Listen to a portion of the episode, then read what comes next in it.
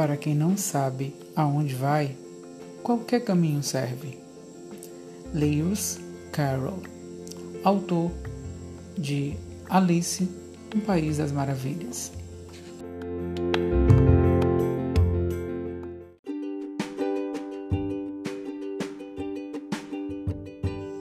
Seja bem-vindo ao podcast DNA Cósmico. Hoje, o quarto episódio da série A Jornada para Casa. A Casa Azul, a Casa de Mapas. Mas antes de entrarmos no episódio, eu queria colocar algumas questões para serem pensadas. No teu dia a dia, o que te guia na tua jornada nessa existência. Você tem mapas? Você tem algo que te oriente a viver a tua existência? Ou você é como alguém que simplesmente deixa a vida te levar? Será que deixar a vida nos levar de qualquer jeito faz sentido? Nessa lição, nesse episódio, nós iremos conversar sobre isso.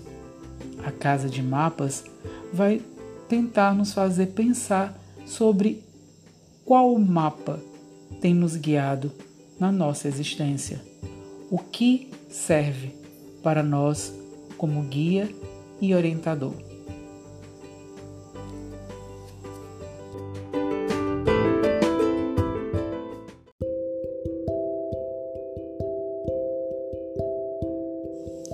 Michael Thomas demite-se do seu emprego, entrega seu apartamento e segue em direção à sua jornada. Obedece apenas à sua intuição e segue os comandos repassados pelo ser espiritual, que aqui vamos chamá-lo de anjo, com quem conversou quando esteve desacordado no hospital, após o assalto ao seu apartamento. Nosso protagonista segue-se em direção certa usa sua intuição como GPS ou como mapa. Ele encontra-se perdido. Senta-se no chão e deseja que algo o oriente em que direção seguir.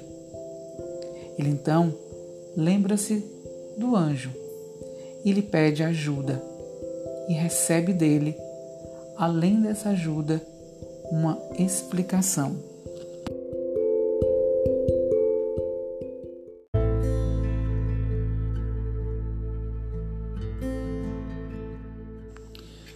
Você é um espírito livre, honrado e poderoso, capaz de fazer seu próprio caminho, se assim desejar. É o que você vem fazendo durante toda a vida. Nós estamos sempre aqui, mas apenas atuamos quando você pede.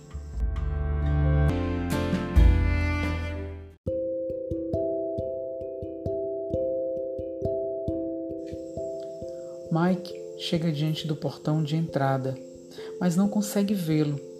Seu amigo o orienta a olhar novamente, colocando seu foco, sua intenção, no desejo de ver a entrada daquele lugar. Como em um passe de mágica, o portão torna-se visível. Ele passa pela entrada e observa o caminho que se abre diante dos seus olhos uma estrada de terra como tantas outras. Não há nada de sobrenatural. Ao questionar o anjo sobre a mudança de realidade vivenciada naquele momento, nosso amigo viajante recebe a, segun, a seguinte explicação do seu amigo anjo.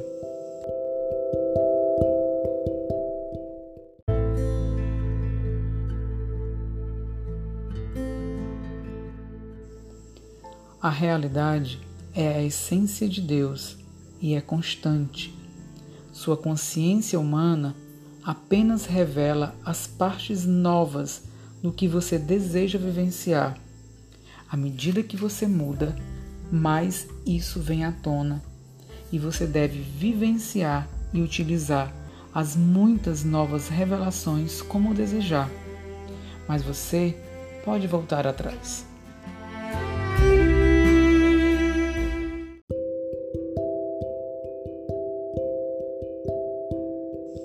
Michael Thomas, de intenção pura, inicia ali a sua jornada. Ele não percebe, mas outra consciência também passa pelo portão. A intenção dessa outra consciência é prejudicá-lo, e durante todo o seu processo naquele lugar, ela o seguirá, buscando o momento certo para confrontá-lo e destruí-lo. Nosso amigo viajante segue seu caminho e chega à primeira casa, a Casa Azul. É recebido na porta por um grande ser azul que o leva para dentro. Mike percebe que a casa é muito maior por dentro do que aparenta ser por fora. Descobre que a comunicação entre ele e o seu anfitrião acontece de forma telepática. As primeiras orientações são passadas e ele é conduzido a um quarto e depois para uma sala onde lhe é servido seu jantar. Azul, o anjo da casa, o explica que no dia seguinte ele receberá seu mapa e algumas explicações sobre a jornada que se inicia. Um sentimento de muito amor é sentido por Michael desde a sua entrada naquela casa. Ao acordar no dia seguinte, um grande café da manhã o espera na mesma sala onde lhe fora servido o jantar. Logo em seguida, Azul e Mike seguem para a sala de mapas, onde as explicações seriam dadas. Eles chegam à sala de mapas e algo chama a atenção do único hóspede da casa. As paredes são cheias de pequenos furos com rolos de papéis em cada um.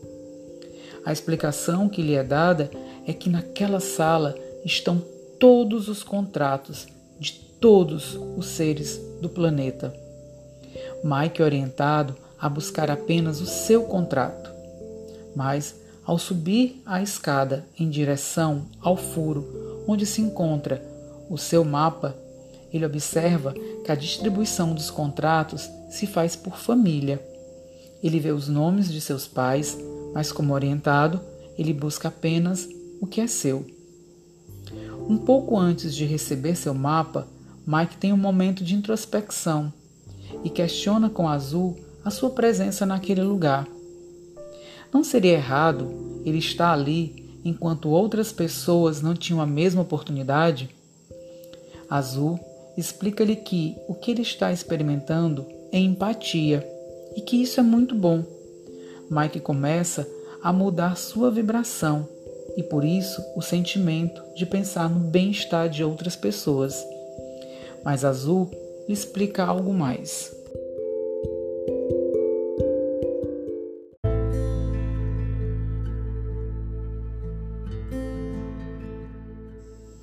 cuide de si mesmo em primeiro lugar, e a honra de sua jornada será transmitida para aqueles ao seu redor de modo simultâneo, pois a intenção de um sempre afetará muitos.